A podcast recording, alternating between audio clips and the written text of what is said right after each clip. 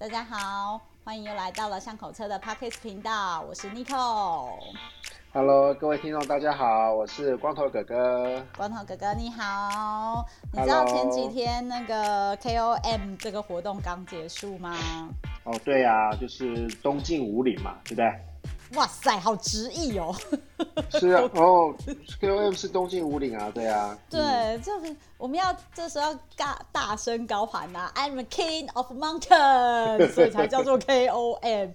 这是我对这个活动的一开始的认知啦。因为一听到 KOM 的时候，你就会反正就有点陌生嘛，就不知道从哪里来的奇怪的简称啊。嗯，对对啊，再然后搜搜了一下才知道说，哦，原来它就是算是那种跟。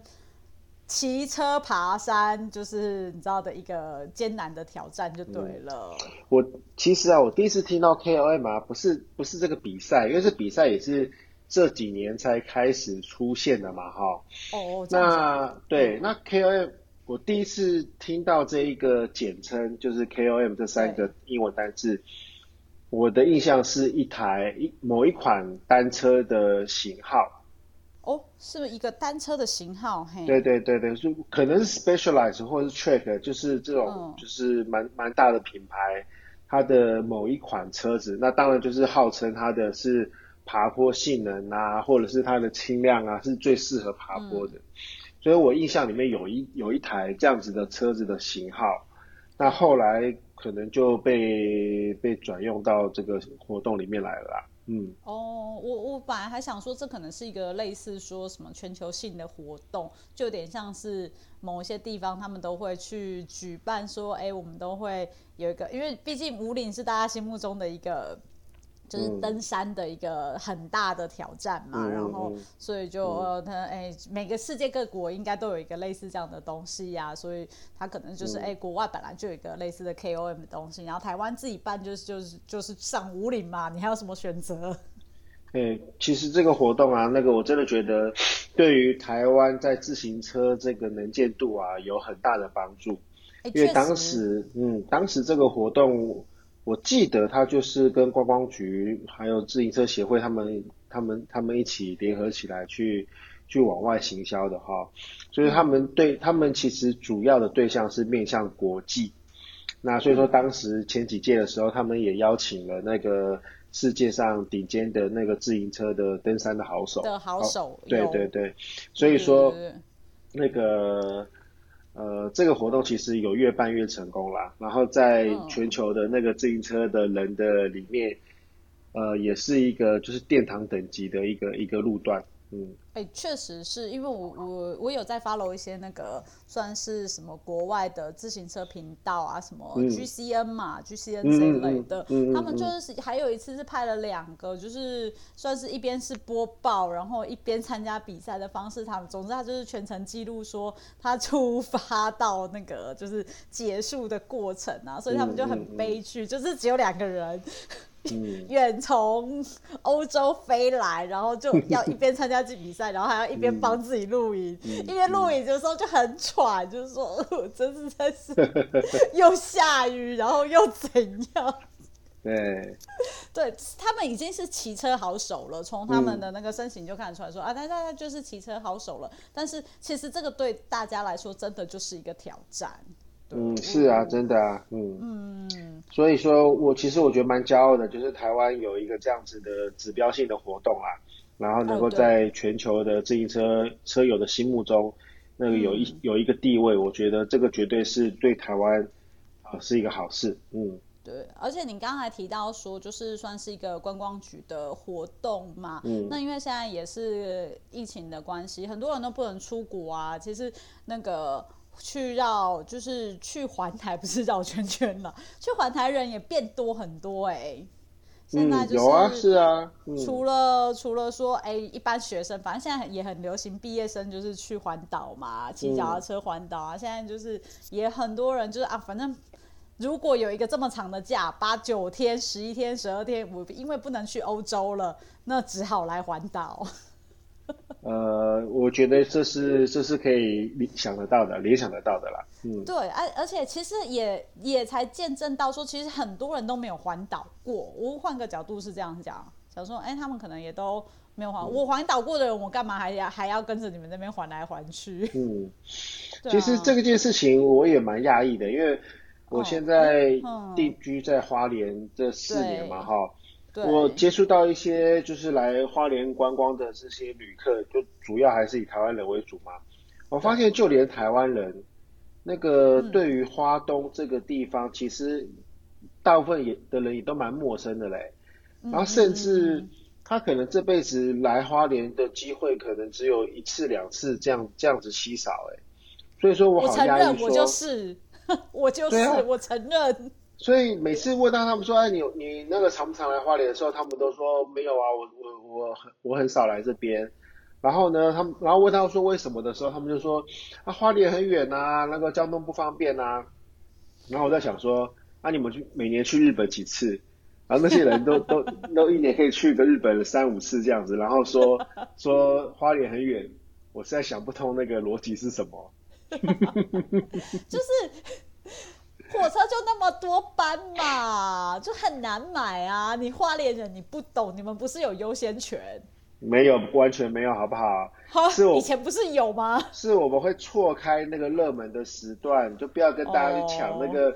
抢那个好时段就好啦，你不要每次都六日来啊，对不对？嗯，这样就可以了吗？嗯，也是啦，确确实也是啦。哎呀、啊，所以我就有个朋友，他因为那个也是因为不能出国嘛，他就是你口中里面形容的那个一年去日本三四次、五六次的人。嗯，所以他他是完全的素人，那他就是要去要去环岛了，骑脚踏车环岛。哦，然后。你知道他。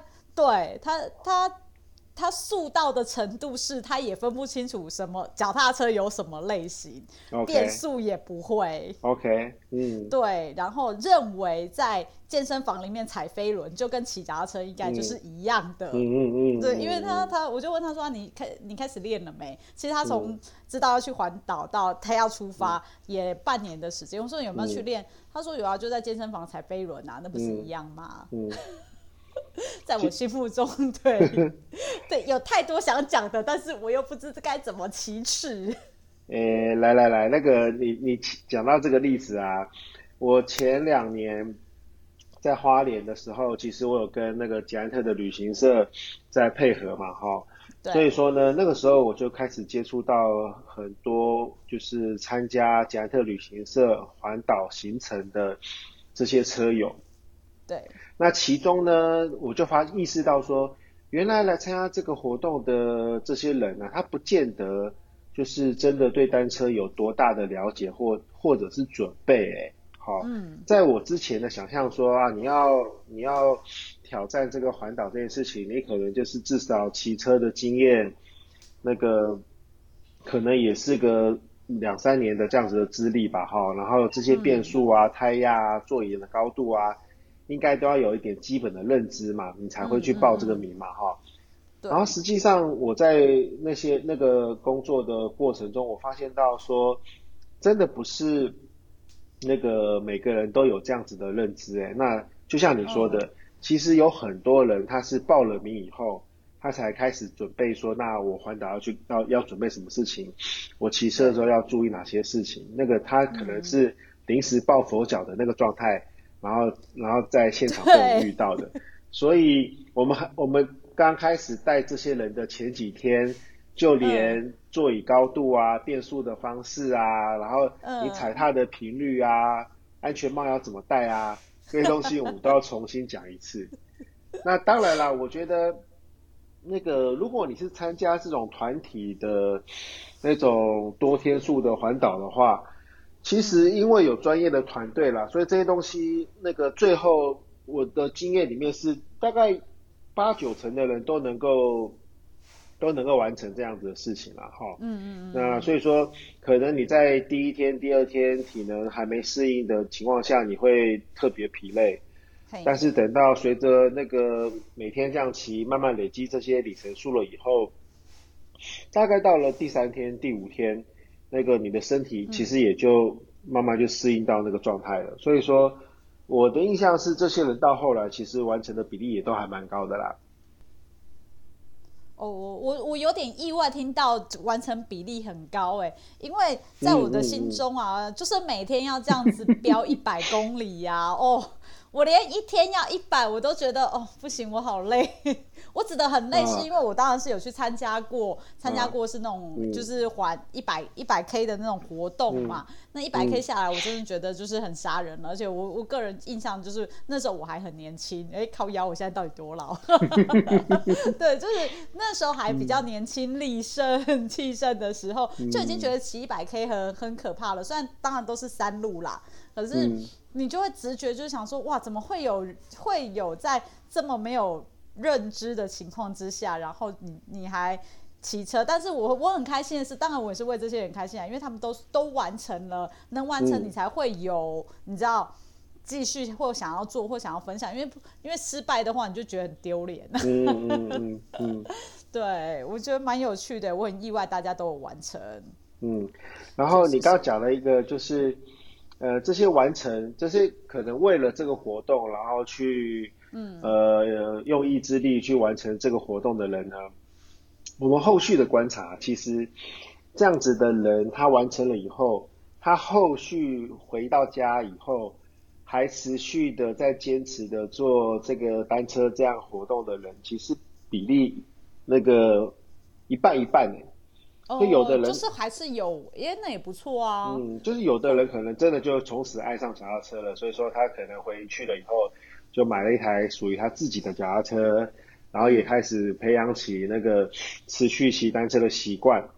啊，但是我也看，我也有印象是有些人可能从此再也不碰脚踏车了，因为那个他觉得这个这个这种事情一辈子做过一次就好了。哎、欸，可以，对，因为他就只是为了完成一个一个一个目标，一个理想，一个梦，或者是一个什么什么 something 在那边，是啊、就是他只是去把它做完而已。嗯，对啊，对啊，对啊，对，所以那个光头有没有什么？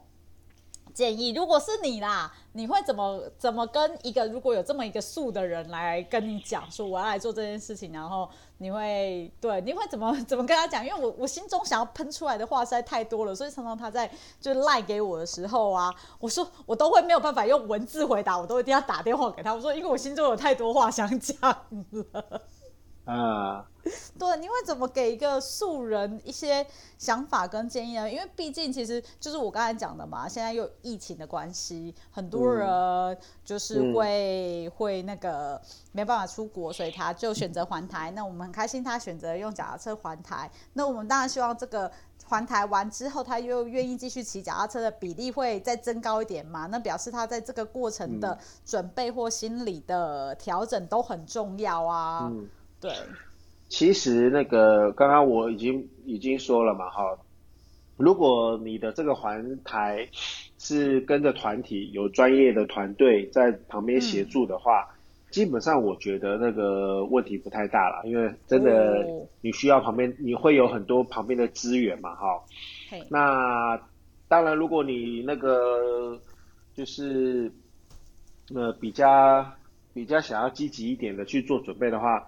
当然，从现在开始，你就应该就是，呃，每每两三天就去自行车合并自行车道啊，去去骑一段距离。我说的那一段距离可能是两个小时、三个小时以上的这样的距离。嗯嗯。好，让自己的体能慢慢能够维持到一个状态，准备到一个状态。然后同时也对那个单车的骑乘这件事情要有一些那个基本的准备嘛，哈。那所以说，如果是这样的话，我觉得那个当然，那个你去参加这个活动的时候，嗯，你更能够在骑车的过程中呢，去享受到那个乐趣。好，哦，对，对，说我觉得这个这个这样子的话是会有帮助的啦，哈，嗯。嗯。你刚才就是让我我呃，我先插一下，就是我、嗯、我刚才就是想到说，对我那个素人朋友啊，他就有跟他们的车队的朋友出去骑的一趟，从从、嗯、台北出发到竹北之类的地方，对，嗯嗯、然后这样的一个距离，他就说他全程呢、啊，就是为了要跟上，嗯、就根本没有时间享受。你知道周遭的风景，他就只有心里面想的就是我要我怎么办？我我我已经是最后一个，他就一直在想着我最后一个，我最后一个了，我要赶快跟上，我要赶快跟上。所以就是那个没有办法享受。所以你刚才在就是讲到这件事情的时候，我就想到说，对你的练习的好处就是说，因为你环台不就是为了要感受台湾吗？你不就是要看看周遭风景的美吗？如果只是冲刺从台北冲刺到台中好了，这样两百公里的路，嗯、然后你冲到了。又如何？你一天冲到了又如何？你你你沿途可能都没有注意到，你沿途经过的槟榔摊西施有多正啊？对，某一段对，听说很正，对，就是槟榔西施啊，或者是那个路边的阿北在卖的蚵仔冰，可能很好吃啊，你可能都错过了耶。对呀，但是。我真的觉得，那个同样是环岛或是旅行嘛，嗯、长途旅行，其实每个人设定的目标不一样啊，哈。哦，也是。那对有些人可能真的就是他就是要一日北高啊，一日双塔这种，就是很极端的这种设定。嗯、那个这本身也是一种挑战啦，我完全认同。嗯。但是那个有些人真的只是想要牵个脚踏车出门，就是慢慢的欣赏那个路边的风景嘛，哈。那这也是一个，嗯、也是一个乐趣。所以说那个不过那个今天毕竟他你朋友参加那个是一个团体的活动，好，所以说可能那个一个一个团一个梯次可能是五十个人甚至是上百人这样状态，那个你说你要在后面很悠哉的这样子那个照自己的节奏去骑乘，然后不管团队的这个速度跟节奏，其实那个对对整个团队的。运作来说，那个是一个很大的负担啦，哈、哦。所以说，所以说你必你要有一个心理的认知，就是说这个是一个团队活动。嗯。那大家有大家的速度，所以说基本上那个如果能够配合上大家的速度的话，嗯、这样子对于那个团队的运行会比较顺畅。嗯、那如果你真的想要照自己的节奏走的话，我觉得你一开始就不应该去报这种团体活动。好，因为你会拖累到别人，或者是你会干，你会那个会干扰到别人的这些、嗯、这个活动的进行嘛。好、嗯，所以说、这个东西那就看你要选择你是什么样的的旅行的方式喽，对不对？嗯嗯嗯。哎、欸，那光头，你你在带的时候啊，有遇到那种就是超级游刃有余的吗？就是说，其实他已经就是骑得很很快很棒了，所以他真的就有点真的是在玩，而且他就完全是在团队中。就是我，甚至是比较你知道骑，就是真的骑的蛮不用担心，然后他还可以一边玩乐一边享受的。因为有这种人存在吗？诶，去带的时候啦，有有有。然后，但是我我可能要再把这个整个画面，就是再让你更聚焦一点，就是哦好，呃，如果你参加的是像捷安特这种专业的环岛团，哈，对，我们整个团队的配置啊，在车队的最前面会有一个领骑。那领骑呢？他会压着团队的速度。哦。所以假设今天，哦、然后这整个团队有一个灵魂的人物叫做主控。哦，还有一个主控。主控就类似像那个导游或者是领队的那样状况哈。所以他会他会主导这整个队伍的一个的安全啊，还有配速啊这些东西。嘿。所以说今天那个主控他会发号一个一个一个命令说，这个现在这个速度就是维持在比如说二十二、二十三。啊，然后那领队呢，领骑这个人呢，他就会把全全部的速度控制在二三二四，所以说、嗯、后面的人不管你骑的再快，啊，或是你的能力再好，嗯、你都不能够超越那个领骑的领骑的那个人，所以那整个团队的速度是被压制住的。好，嗯、这样子做的好处其实就是让大家的那个距离落差不要太大。对对对，不然会很。乱嘿，对对对，那像你刚刚说的那种四五十个人啊，甚至上百个人的这种这种团体，其实中间还会配置一些那个就是随骑啊，好，那所以说中间队伍他就会散落这些随起的人，那陪客人聊天啊，或者是看看客人有什么突发的需求啊，他要临时反应啊，嗯，那队伍的最后那个会有一个压队，嗯，有一个骑车的压队。那这个骑车押队就会是在这整个队伍最后的那个人的身边，嗯，然后去给他精神上的支持啊，或者是那个，嗯、或者是他那个回报一下那个现在队伍现在他的里程公里数是多少啊，让前面的人知道说那个整个队伍已经拉到多长的状态了，嗯嗯，好，所以说整个那个行进间的这些工作人员的配置啊。会是这样子的操作方式。哦，哦，所以说。它比较，因为我必须要说啊，我刚刚说的这是个团队的活动，啊、哦。对。那个如果经我们如果我们有骑车经验的人，就能够理解得到说，嗯，那个当一个会骑的人碰上一个不会骑的人，那中间的落差，那个一一,段路可以差个一两公里都都不是问题。请给我一台协力车，又来了。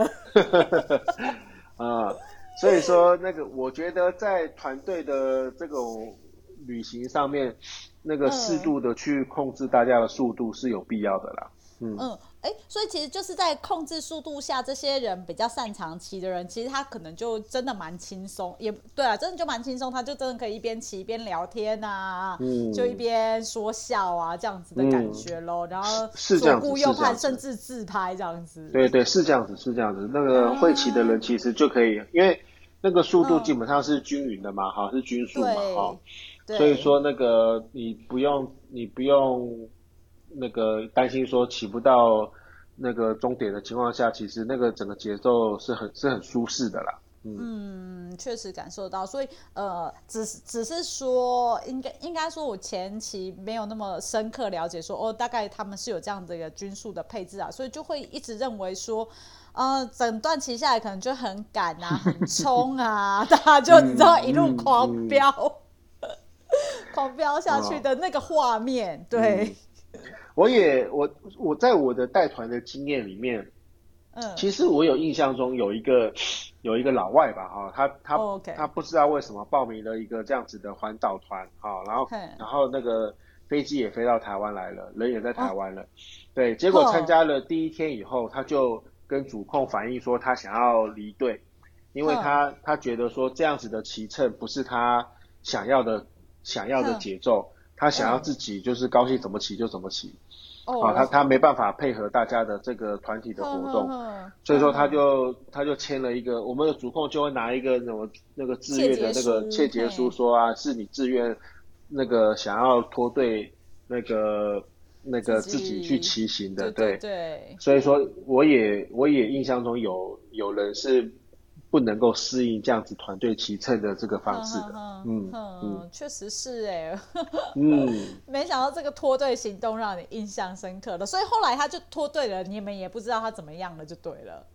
听说就自己，他就自己骑他自己的，他就自己照他的节奏骑他想骑的地方。呵呵呵呵呵，应该对他，对啊，国外可能没有这种旅行团，我猜。诶，对，嗯，真的哦。是啊，是啊，是啊，呃，我我印象是没有了，尤其是我觉得必须，我必须要说，像捷安特这样子的那个玩法，玩法，对，它真的比较适合像我们这种亚洲人啊，就是有，嗯、就是有团队纪律的观念的。好，你说叫那种老外啊，对，叫那种老外那种自由自己惯的，然后你要说叫他照着你的规则跑，然后还要听你的话。嗯，我觉得那个难度真的蛮高的啦。嗯、那天我朋友就说啊，因为他他他在美国嘛，然后呃美国疫情就是比较严重，所以说就是各各个州的政府他们可能都有说，哎，哪些公司要复工的话，你们员工可能要戴口罩，因为避免感染的问题嘛。嗯、那呃那个就我朋友他公司的主管就来宣布这件事情，然后当场 他就有个同事说，那我不干了。真的哦，他说的我不干了，因为我我的人权受到了就是限制跟压迫，你不可、哦、你不可以强迫我戴口罩。哦，对，所以，哎，这个我真的也无言了啦。就是，呃，我我当然是支持那个自由的，但是当自由到就是碰到这种问题的时候，然后你还要坚持。我我也不知道说什么哎、欸，我也觉得很奇怪、欸。所以、嗯、或许应该是说不要用命令的方式，就是我限制你只能做某些事情，他就觉得不能接受。如果你是对，我也我也不知道还除了限制还有什么别的方法，现在一时也没想到。但是对这这这种 让我想起国外这这种自由的情绪，真的是还蛮蛮。令人觉得有趣的，对，好。但是好，等等等，我们在讲那个刚刚那个自由，就是戴口罩。你你当然你你不想戴口罩，那当然是你的自由嘛，哈。对。但是如果你是个染疫的人，或是你是有传染危风险的人，你不戴口罩，你就影响到别人哎。对。所以说，那不是只有你你要你要你要自杀的的个问题，也是你真的还会害到别人呢。对。但是他就觉得我我没有之类的，你又不能证明我有，外国人就很烦，就是你又不能证明我有，我就是没有啊，那你怎么会觉得我有传染的危险呢？对，对，那个真的真的真的不太能理解，对对对，对，就累累累累累，对，然后所以这个讲到自由这块真是好了，不过骑车真的是还蛮。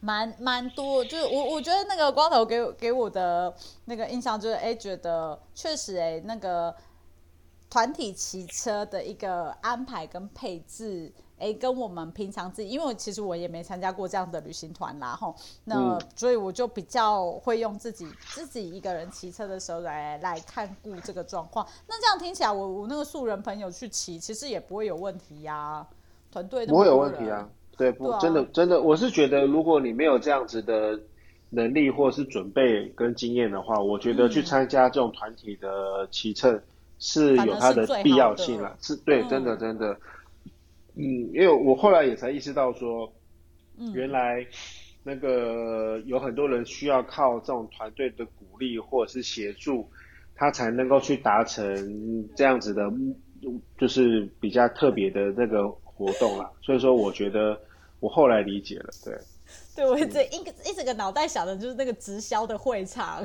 就是一出场就说啊，总是鼓励，然后我相信你行，对，大家一起对对对，对，真真的很像很像那个，真真的很像那个，对对对，宗教传输大会就大家一起在那鼓励说，我们来帮他加油，嗯嗯嗯，对。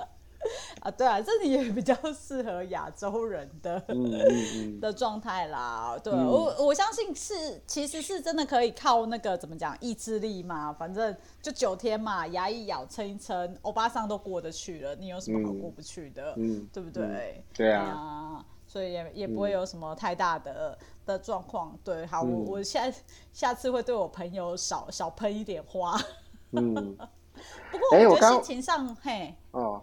我我想要插插一个东西，就是这个在我那个带团的这个这一两年的经验里面呢、啊，我有一个印象很深刻的一个一个、哦、一个客人，哦，他我记得他是新加坡来的，然后来了一家人，嗯、那小孩先生都没有问题，结果那个太太就是来一起陪起的那个太太呢，她、嗯、就出现了一个很特别的状况。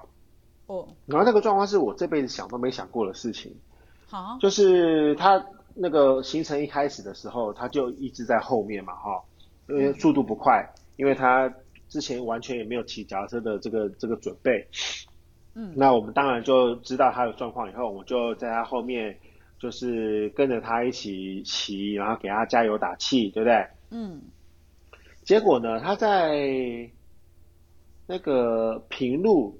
跟下坡的时候，哦，它的速度我记得完全都不超过，我讲夸张一点，可能不超过不超过十五，对，不超过十五这样状况，对对对对对。好，那更特别的一个状况来了，碰到爬坡的时候啊，它的速度可以到二十啊，对。然后我在想说，哎，我一开始想说，但。会会骑到十五，那一定是腿力呀、啊，尤其是又是女生嘛，妈妈嘛，哈。对。那我们又不是第一天出来带带这种活动，就是 你大概看他那个体型就知道说哦，那个大概就是腿力还没准备好哈。嘿。但是重点就是他爬坡竟然可以到二十。对啊，为什么？好，好，那到很后来，我我们才搞懂一件事情，就是有原来有人是怕速度啊。他在下坡的时候，或者是平路的时候，他觉得那个速度感快到他受不了，所以他自己就不敢不敢用力踩。他其实他的腿力、他的体能是够的，是因为他怕那个速度感，所以说让自己骑不快。